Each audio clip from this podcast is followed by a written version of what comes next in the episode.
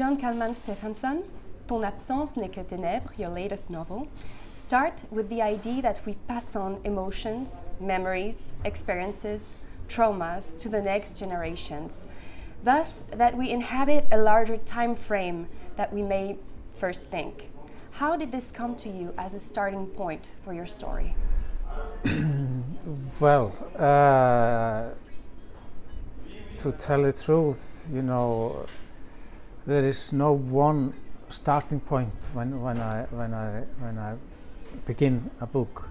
Uh, well, and if it is a starting point, then then it usually just go up in smoke, and I, I totally forget what it was I was I was thinking of. Uh, I think that that you know I, I, I barely remember what was in the mind when, when I started the book, but but uh, you know I have had this man without memories, didn't know where he came from and etc. And, and so uh, I just started. Uh, but I th I think that that uh, very often I'm I'm writing or because I want to write about and found out you know not only where we come from but but you know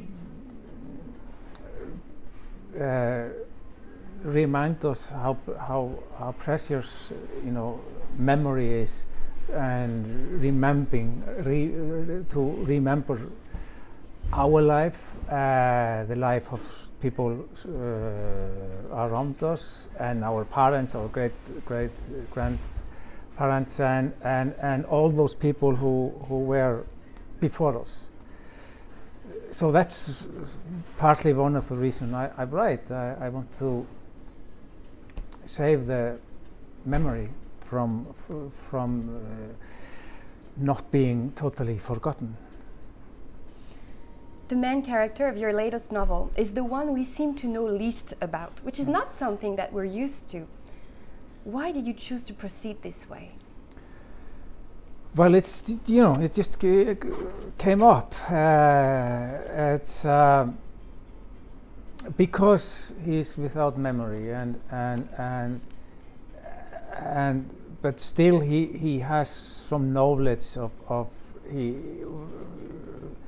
you know he heard heard a song and and he realized he he know who is singing the song and etc and he he remembers some poems and and things like that but nothing from his own life. The, the only thing that he remembers is, some vague uh, feelings.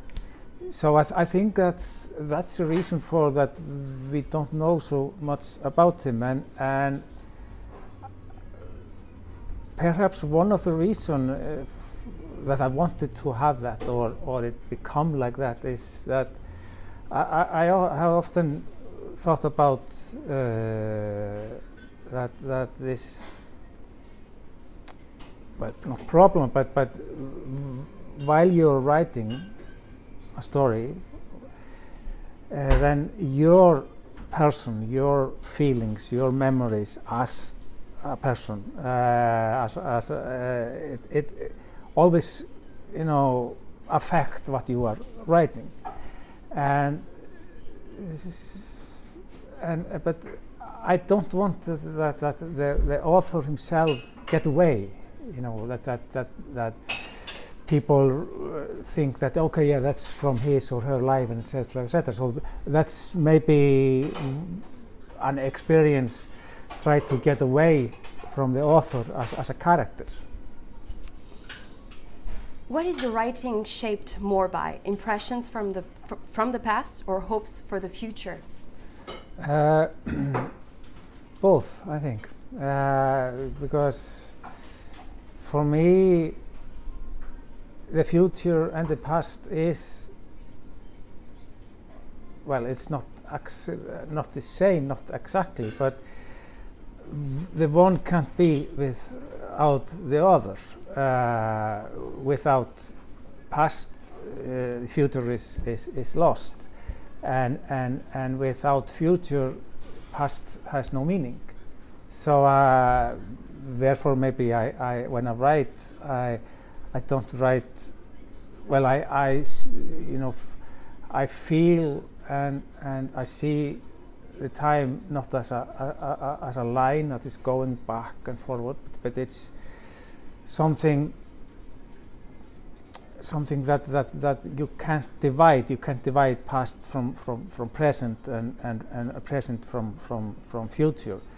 So for me, it's, it's one of the same thing. How do you see the link between an author, a book, and the reader? Uh, uh, the link between book and the reader is much, much more important than the link between the author and, and, and, and the reader. The reader is, you know, strictly speaking, doesn't matter. Uh, the author, I said, strictly speaking, uh, because it's it's the book that that counts, and and a wonder happens when when uh, a book meets its its readers. Then, you know, without the reader, uh, the book will just suffocate, it will die. And when a reader open up the book, a new, completely story appears, the story ha that has never been uh, read before, because no one reads a book exactly the same way.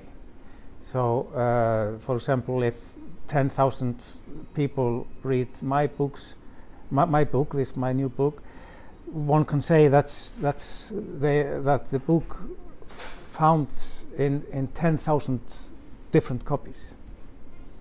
You wrote a beautiful text about uh, the nature of literature, differentiating words, as you just said, from the hands who wrote them.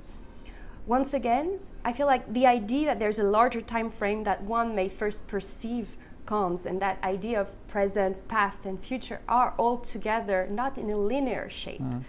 Why are words to you inhabiting outside this line that we may first think about? Uh, I don't, you know. That words are more than just in the past or yeah. in the present. Yeah. They're outside time, they're mm. outside the hand that wrote them. They're stronger than that. They're a different nature. Yeah, the word, yeah, yeah, you know. Sometimes I feel that, that, that the, the, the words and the language is, is yeah, well, for me, it's kind of uh, a nature. You know, it's it's like you know the mountains and, and it's like the sky and it's like the weather, both the fierce weather and, and the calm weather, uh, and, and it, it is kind of of it's element also. It's element and it's nature and it's ever changing and and and and there's something just like just like nature. You you can't tame it or you can control it but just up to a certain uh, point. Uh, it always comes to that point that you have no control. And, and that's wonderful. And, and that's the reason for, for fiction and poetry can't be so strong because the author, he can't, uh, uh he just only can control the words up to a certain point. After that, something unexpected happened Do you slow time when you write, as ton absence n'est que ténèbres hints it?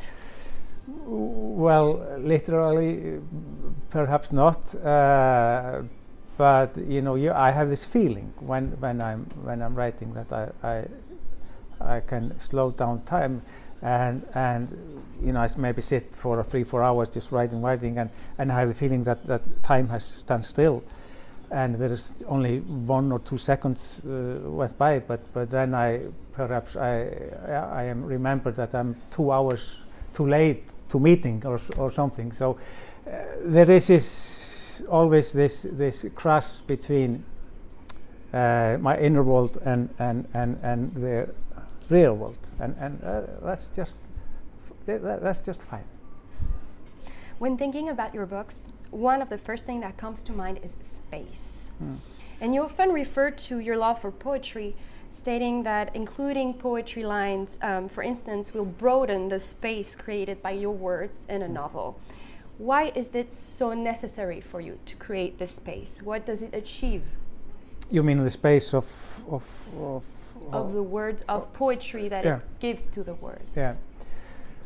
Well, you know, mentioning poetry is, which is something that's always been important for me. I mean, I started as a poet, and and and and uh, and I, I, I write fiction in a way I, I write it as a as a poet uh, uh, or think about the, the, the, the, words and the, and the language as, as, as a poet. So, uh, and if you're a poet, you know the the word, every word is so so imp so important, and and therefore, you know, without I am realizing it, I'm thinking about each each word, and every word can can carry a big space if you want want it like that, you know, inside it. So if if you have the right word and if you put it together in, in the right way, you have a music and you you have open sky. You have a unique translator in French, Eric Boury. What does it change to you if anything, in the way that your novels, your books are passed on to French readers? Eric Boury, and I, sadly, I'm, I'm too stupid to, to learn French, French, but but I know he is wonderful, wonderful translator. You know, I, have always felt it since I first met him. He, uh, and he's a mathematician, and and of, of course it's it's it's so important, so vital to, to know that, that you are in the hands of, of a wonderful translator. And, and translating is an adventure, and, and, and both it's, you know, two cultures, two different language meets, and something wonderful happens.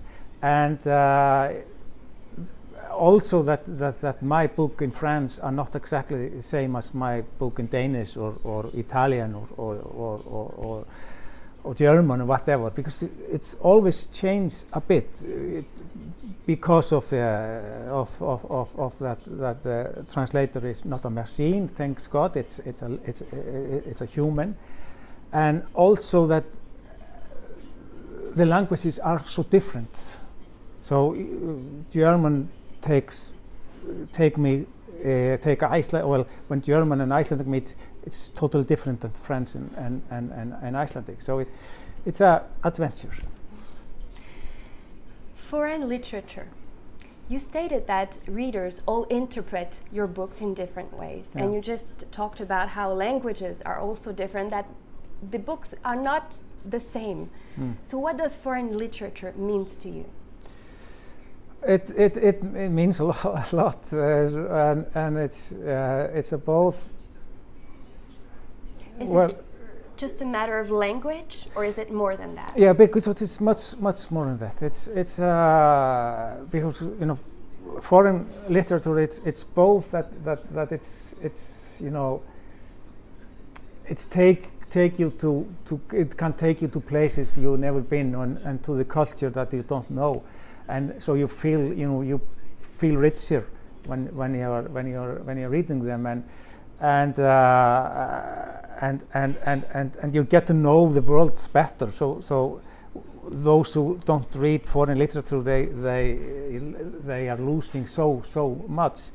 And, and, and, uh, but at the same time, uh, though we talk about foreign lit literature, uh, there is, yes, it's right, but then again, all literature is, is one great family. And, and, and in the core of this world li literature is humanity, and that has no boundary. So therefore, yes, we have foreign foreign literature, but not in the core. It's just humanity. Who and what book would you invite us to read today? Uh, whatever book.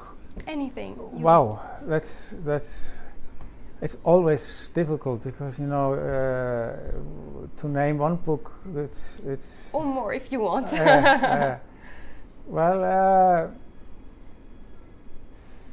uh, how what what could I say? You know uh, I'm trying to remember what I you know some of of of of, of Louise Glück uh, Louise Glück uh, poems. It's it's I would you know today I would say say you know read Louise Glück one of her you know doesn't matter what what book of her you, you take up they are all marvelous. Read poetry. Read poetry. Thank you very much, Jón Kalman Stefánsson. My pleasure.